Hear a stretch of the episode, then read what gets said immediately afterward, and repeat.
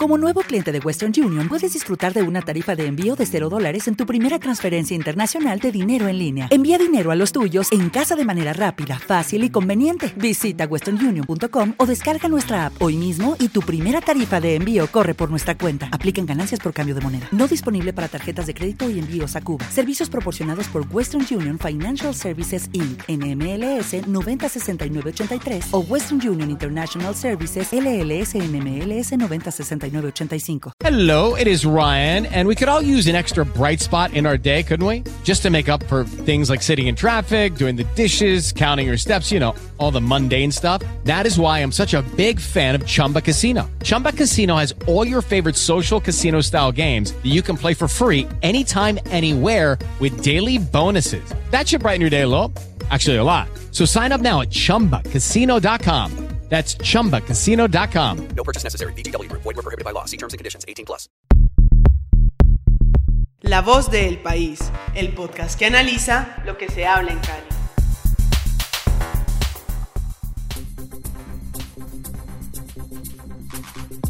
Comienza a regir en Cali el carnet obligatorio con la dosis completa de vacunas. Hablaremos también de el América de Cali que fue eliminado, que seguirá para el América y también sobre el Deportivo Cali. Noticias políticas, la encuesta que está pendiente de conocerse. Hablaremos también en este podcast sobre el consenso que ya se acordó para definir el alza del salario mínimo. Solo queda por negociar el auxilio de transporte. Así arranca la voz del país. Jair Col, periodista de Cali, bienvenido a La Voz del País y cuéntenos en qué escenarios es obligatorio presentar ahora el esquema completo de vacunación, por lo menos las dos dosis de vacunas. Bienvenido. Henry, muchísimas gracias por la invitación. Un saludo a todos los compañeros del panel, a nuestros oyentes fieles del diario El País. Efectivamente, a partir de este martes 14 de diciembre empieza a regir eh, la exigencia del carne, eh, carne con el esquema completo de vacunación anti-COVID ya venía rigiendo desde hace un mes con una sola dosis, pero en esta ocasión será ya con el esquema completo. Eh, los escenarios son Henry, restaurantes, gastrobares, discotecas, lugares de baile, conciertos, bingos, escenarios deportivos, incluso museos. Eh, y también hay una, un llamado para que se exija este documento en el Petronio Álvarez que se realizará entre este jueves y domingo y también para la feria de Cali. Y asimismo para espacios que tienen una gran, gran aglomeración en la ciudad como el alumbrado navideño en el Boulevard del Río. Eh, ¿Desde qué edad empieza a ser obligatorio, Henry? Desde los 18 años. O sea, esta medida a partir del martes es para los, para los mayores de 18 años. Y después, el 28 de diciembre, será obligatorio para los mayores de 12 años. Es decir, los menores de 12 años, los menores de 12 años, ojo, no tienen que presentar el carné ni siquiera de primera dosis. Solo aplica para mayores de 12 años, ¿ya? Entonces hay que tener eso muy presente. Eh, igualmente esta noticia coincide con la obligación de los viajeros que lleguen a Colombia eh, respecto a, toda la, alarma que ha provocado la variante Omicron, las medidas eh, tomadas por el gobierno hace una semana, pero que empiezan a regir a sí mismo este martes, eh, y que se dividen en dos grupos. Primero, para los extranjeros que no son residentes en Colombia, sea, los turistas comunes y corrientes deberán presentar el esquema completo para ingresar a Colombia, pero si solo tienen una sola dosis y o no han pasado 14 días después de haberse aplicado esa primera dosis, al menos, eh, tienen que presentar una prueba PCR negativa con 72 horas de anticipación. Y en cuanto al segundo grupo, eh, que son los colombianos, extranjeros residentes y diplomáticos que llegan al país, a partir de este martes eh, se deben tener el, esquema completo y el gobierno nacional les da la posibilidad de que si, no han sido vacunados, presenten solo la prueba PCR negativa. Eh, hay muchas dudas, Henry, acerca de la disponibilidad de las vacunas. Eh, esto fue lo que dijo la secretaria de Salud de Cali, Millarlandi Torres, a propósito de cuáles son los biológicos que cuenta la ciudad en estos momentos. En este momento tenemos disponibilidad de biológicos, tenemos en el momento AstraZeneca para primeras y segundas dosis, también nos acaba de llegar, nos acaban de llegar 20 mil dosis de Janssen, sabemos que Janssen es una sola dosis para esquemas completos y tenemos algunas dosis de Moderna para eh, responder con las segundas y terceras dosis. Hasta el momento todavía no hemos recibido Pfizer, estamos atentos a la información del ministerio. Hemos recibido también la vacuna de Janssen, la cual estará disponible en los eventos, sobre todo en los sitios donde vamos a solicitar el carné, es decir, en los puestos que funcionan en megacentros y también los que están al ingreso de los diferentes espacios como son el alumbrado, cuando inicie Petronio vamos a estar allí también en unos puntos de vacunación de tal manera que le garanticemos a las personas de que si no cuentan con su primera dosis pueden acceder a Janssen y de esta manera ya tendrían el esquema. Bueno, y ahí la tenemos a la Secretaría de Salud Millarlandi Torres. Hay que hacer una salvedad importante, Henry, y es que eh, si uno se, como no hay vacuna Pfizer en este momento, ni en Colombia, ni en el resto, pues ni, ni tampoco en Cali, eh, una, una, duda es que si uno puede combinar vacunas en, en, la, en, la, segunda dosis, y es que no, que esa medida solo aplica para la tercera dosis, entonces hay que tener paciencia y asimismo eh, uno debe esperar 28, 28 días mínimo para aplicarse la segunda dosis, según lo eh, dicho por el Ministerio de Salud en todo el país. Esa es la noticia del día. Perfecto, Jair, muchísimas gracias, un abrazo. Y bien, sigamos en este podcast. Ahora le doy el paso a César James Polanía. César James, ¿qué tal? Bienvenido a La Voz del País. Y bueno, eliminado el América aquí en su propia casa. Quedamos pendientes del Deportivo Cali. César, ¿qué sigue ahora para el América y cómo están las, cómo están las expectativas frente al Deportivo Cali? ¿Qué tal? ¿Qué tal? Un saludo para usted, Henry, mis compañeros, y para la audiencia que está conectada esta hora con nosotros. Pues el América no pudo en su casa, en el Pascual Guerrero. El partido había empezado el día domingo. Se jugaron ocho minutos, pero la lluvia obligó al aplazamiento y continuó este lunes a las 11 de la mañana en el mismo escenario. América tuvo un juego a veces eh, con algo de arrojo, a veces muy impreciso, tuvo lagunas. Tolima en cambio conservó como un control del juego, conservó un mismo nivel y logró derrotar al equipo americano 1 por 0 con un gol en el segundo tiempo que le permitió al equipo tolimense poner ya un pie en las finales, donde se enfrentaría, si es que todo termina como va, contra el Deportivo Cali en esa gran final. El Tolima es en este momento el líder del grupo, segundo está Millonarios que tiene una leve opción y tercero está el América que ya está eliminado. En la próxima fecha América visitará a Millonarios en Bogotá y Tolima recibirá Alianza Petrolera. Tolima tiene todo para clasificar y está ya, pues como lo decía en un principio, con, el, con un pie en la final, donde se vería, repito, las caras con el Deportivo Cali. Y el Deportivo Cali, pues esperando a ver cuál es el rival que se conocería el día jueves, el grupo A, donde está el Deportivo Cali, juega este miércoles, y el Deportivo Cali va a visitar al Pereira, mientras que el jueves eh, será eh, la jornada del grupo B. Ya el domingo se jugará la primera final. En caso de clasificar el Tolima, Deportivo Cali jugará primero en su casa, en el estadio de Palma Seca, la, el partido de ida y la vuelta de esa gran final será en Ibagué el día 22 de diciembre en la noche, supuestamente contra Tolima, si es que se dan las cosas como están, Henry. Perfecto, César, muchas gracias, un abrazo. Saludos. Bien, y seguimos ahora con eh, Olga Lucía Criollo, editora de la sección política en el impreso. Olga, ¿qué tal? Bienvenida y cuéntenos, eh, ¿cómo le fue a la encuesta por las presidenciales para el próximo año.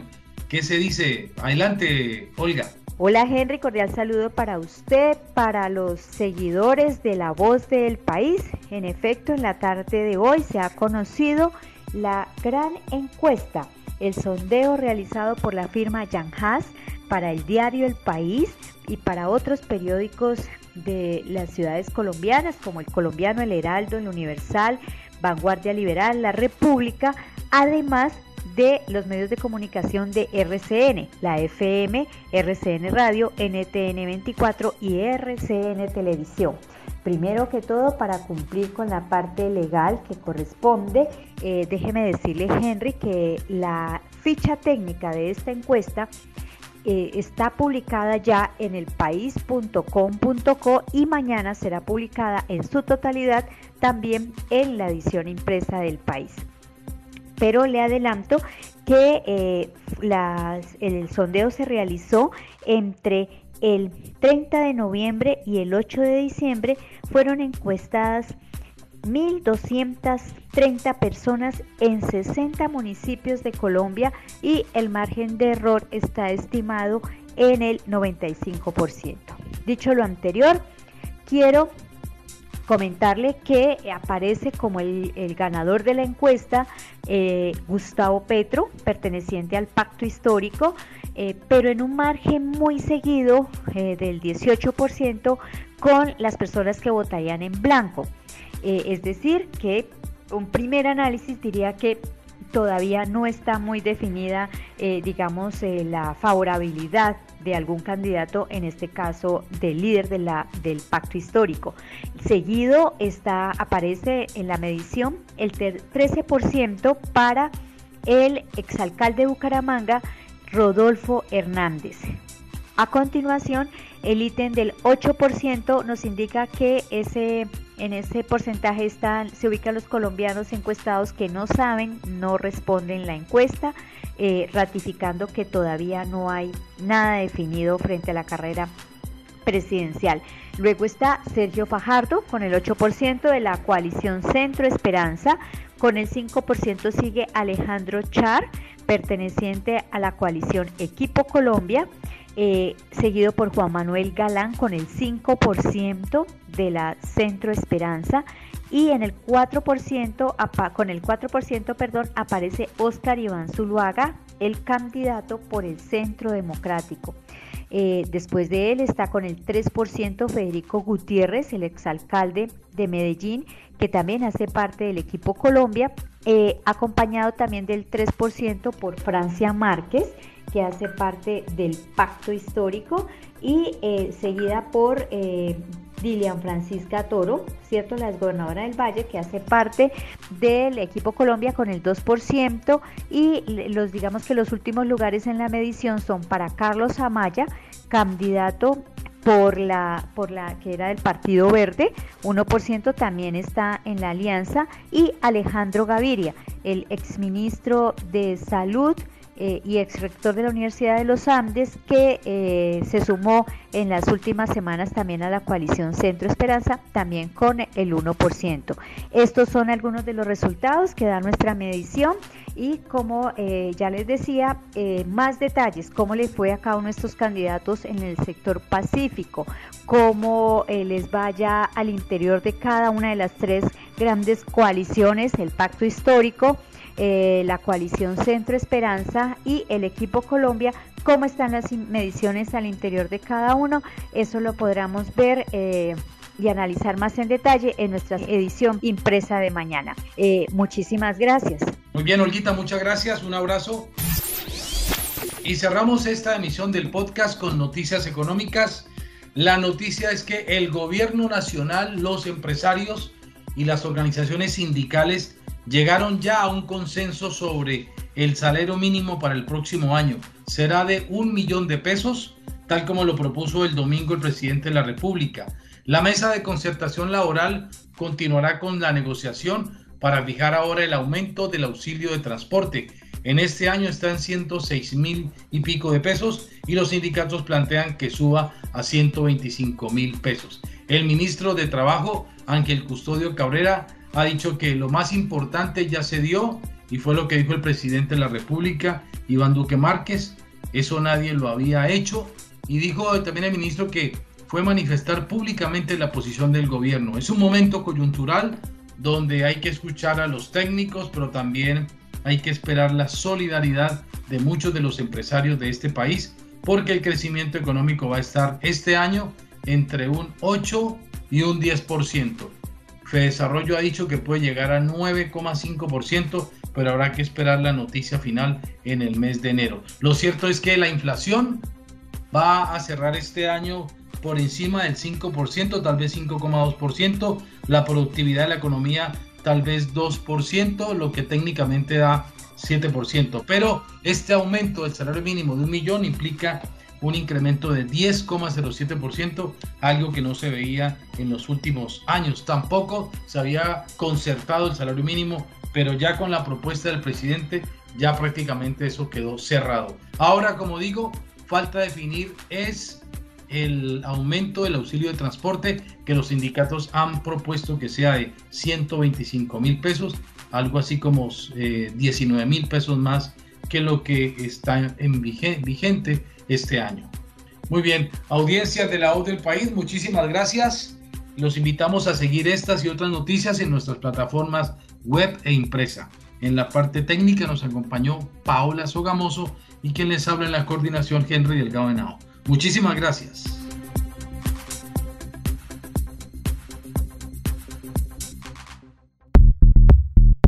No olvides escuchar y compartir todos nuestros podcasts ingresando a elpaís.com.co. Lucky Land Casino asking people what's the weirdest place you've gotten lucky? Lucky? In line at the deli, I guess. Aha, in my dentist's office.